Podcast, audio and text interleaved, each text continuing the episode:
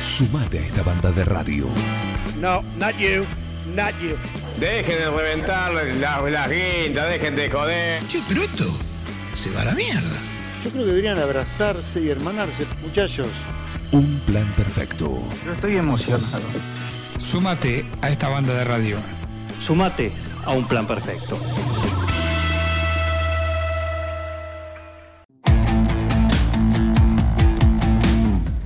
Hola, buen día Juan, buen día Miguel y a toda la audiencia. Bueno, arrancamos nuestra columna semanal de actividad física y salud.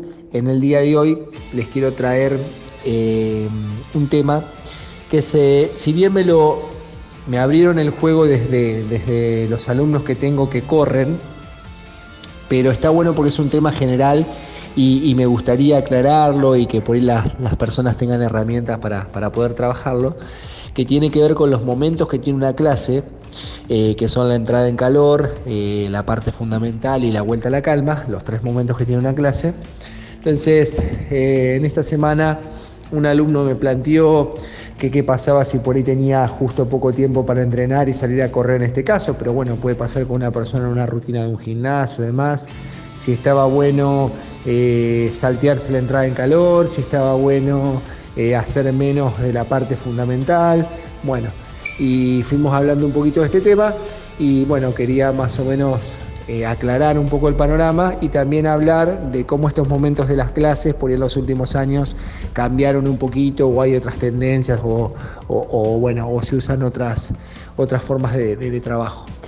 Eh, primero, para aclarar y para hacer una generalidad, para que, para que la gente pueda entender, eh, si nosotros contamos más o menos con una clase de una hora, normalmente se destina unos 10 minutos a la entrada en calor o a la fase inicial, eh, un 10 o 15, depende de, de, del objetivo, unos 40 minutos a la parte fundamental y aproximadamente unos 10 minutos a la vuelta a la calma o a la fase final de la clase.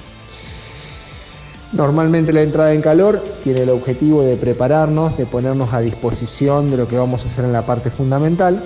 Eh, por eso es importante que la entrada en calor eh, se correlacione con la parte fundamental, que eso es lo que voy a hablar ahora en un ratito de lo que son pues, las nuevas tendencias, o que se están dando hace por lo menos una década.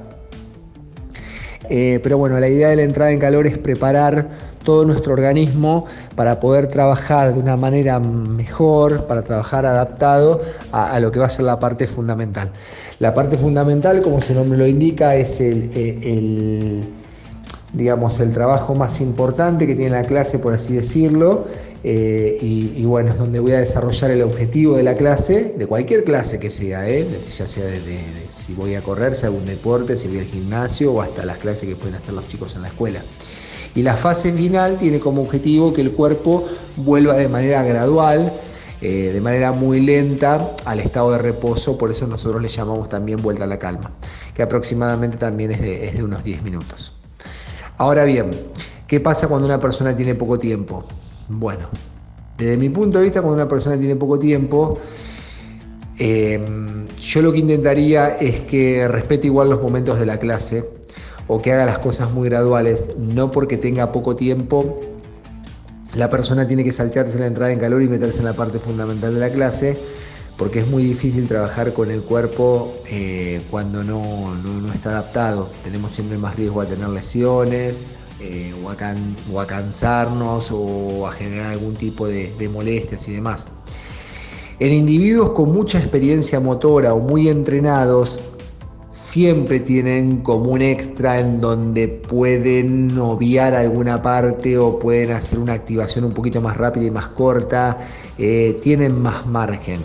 Pero en líneas generales con las personas, digamos, que, entrenan normalmente, que, que, por ahí a lo mejor no tienen mucha experiencia motora o que por ahí eh, no entrenan con mucha continuidad o no tienen mucha experiencia de años de entrenamiento, uno recomienda respetar los momentos de la clase.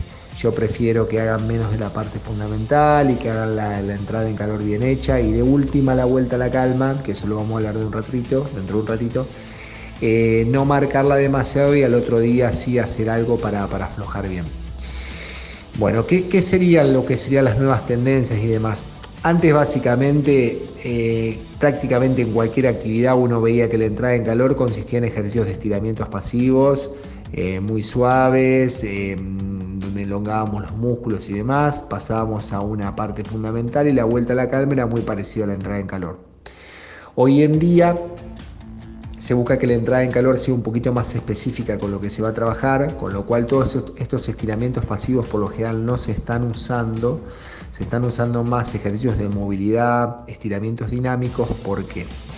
Primero porque logran que nuestras estructuras eh, se activen más rápido, aumentan notablemente la temperatura corporal, aumenta mucho más el flujo sanguíneo, por lo general nos aumenta un poquito más la frecuencia cardíaca y encima predisponen al músculo a una acción que es la que van a hacer en la parte fundamental, que es más la de contracción. Eh, la gran pregunta que se hacía en estos últimos años era ¿por qué voy a estirar el músculo y voy a bajar el tono si yo después voy a trabajar el músculo lo voy a necesitar en un estado activo y de contracción? Por eso hoy se busca que la entrada en calor tenga todos estos movimientos donde el músculo se contrae y se afloja, se contrae y se afloja, con la idea de prepararlo de una mejor manera para la parte fundamental. Entonces hoy nos vamos a encontrar con una entrada en calor en donde las personas movilizan sus articulaciones, tobillos, rodillas, cadera, columna, hombros, eh, con propuestas más activas, agacharse, pararse, balancear una pierna, balancear la otra, ponerse en puntas de pie, mover los hombros, bueno, este tipo de cosas eh, hoy en día se están usando como entrada en calor. Y la vuelta a la calma, por eso les decía que de última se puede obviar un poco porque la vuelta a la calma también se caracterizaba por ejercicios de estiramiento y demás. Pero ahora, estos últimos años, estas última esta última década más o menos, eh, numerosos estudios dicen que si un músculo es realmente exigido, es un músculo que en cierto sentido sufre daños, ¿sí? como pequeños micro desgarros, entonces ese músculo necesita tiempo para repararse, para adaptarse. Si uno mete un estiramiento y sobre todo un estiramiento bastante intenso después de esta actividad, corre el riesgo de seguir lesionando esa musculatura. Entonces lo que se busca es que el organismo descanse por lo menos 12 horas y a partir de ahí hacer un buen estiramiento profundo al otro día. Entonces, ¿esto que tiene de bueno? Que si un día estoy corto de tiempo, puedo entrenar, puedo dejar la vuelta a la calma para el otro día y ahí sí, el otro día hacer un buen estiramiento. Y esto para mí tiene un doble beneficio. El primero que les dije de no dañar el músculo una vez que está machacado, que está herido, y el segundo es que yo me voy a asegurar al otro día de realmente darle una clase de estiramiento al cuerpo. Y no como hacemos habitualmente, que por ahí trabajamos 40 minutos del músculo en contracción y queremos al final estirar los 5 minutos. La verdad que es una propuesta bastante desbalanceada no nos termina de, cerrar porque se le da mucha más importancia al trabajo de resistencia o de fuerza que al de movilidad y estiramiento. Entonces es preferible descansar y al otro día meterle por lo menos 20 o 30 minutos de estiramiento como una sesión, como una clase de estiramiento. Entonces, bueno, esto era un poquito lo que les quería hablar, de los momentos de la clase, de cómo se han ido modificando, que aparecen nuevas tendencias, que no siempre son mejores que las anteriores. Si es un, el mundo de la actividad física y la salud sufre constantes cambios y aparecen nuevas propuestas y hay que probar y no todas les sirven a todos, hay que, hay que ir viendo de acuerdo a cada uno. Eh, pero bueno, está bueno saberlas, está bueno eh, tener estos datos. Así que bueno, era un poco lo que les quería compartir hoy. Como siempre les digo, eh, nos pueden ubicar en redes sociales como Centro José Ramírez en nuestro Instagram, en nuestro canal de YouTube, como José Ramírez en Facebook y también tienen nuestro teléfono si nos quieren mandar un WhatsApp, estamos a su disposición. Nos vemos la semana que viene, les dejo un saludo. Un plan perfecto. Escuchá candombe, escuchá reggaetón, yo toco rock and roll, papá. Esta es mi fucking casa. Una banda de radio. Esto es así, papá, bancátela.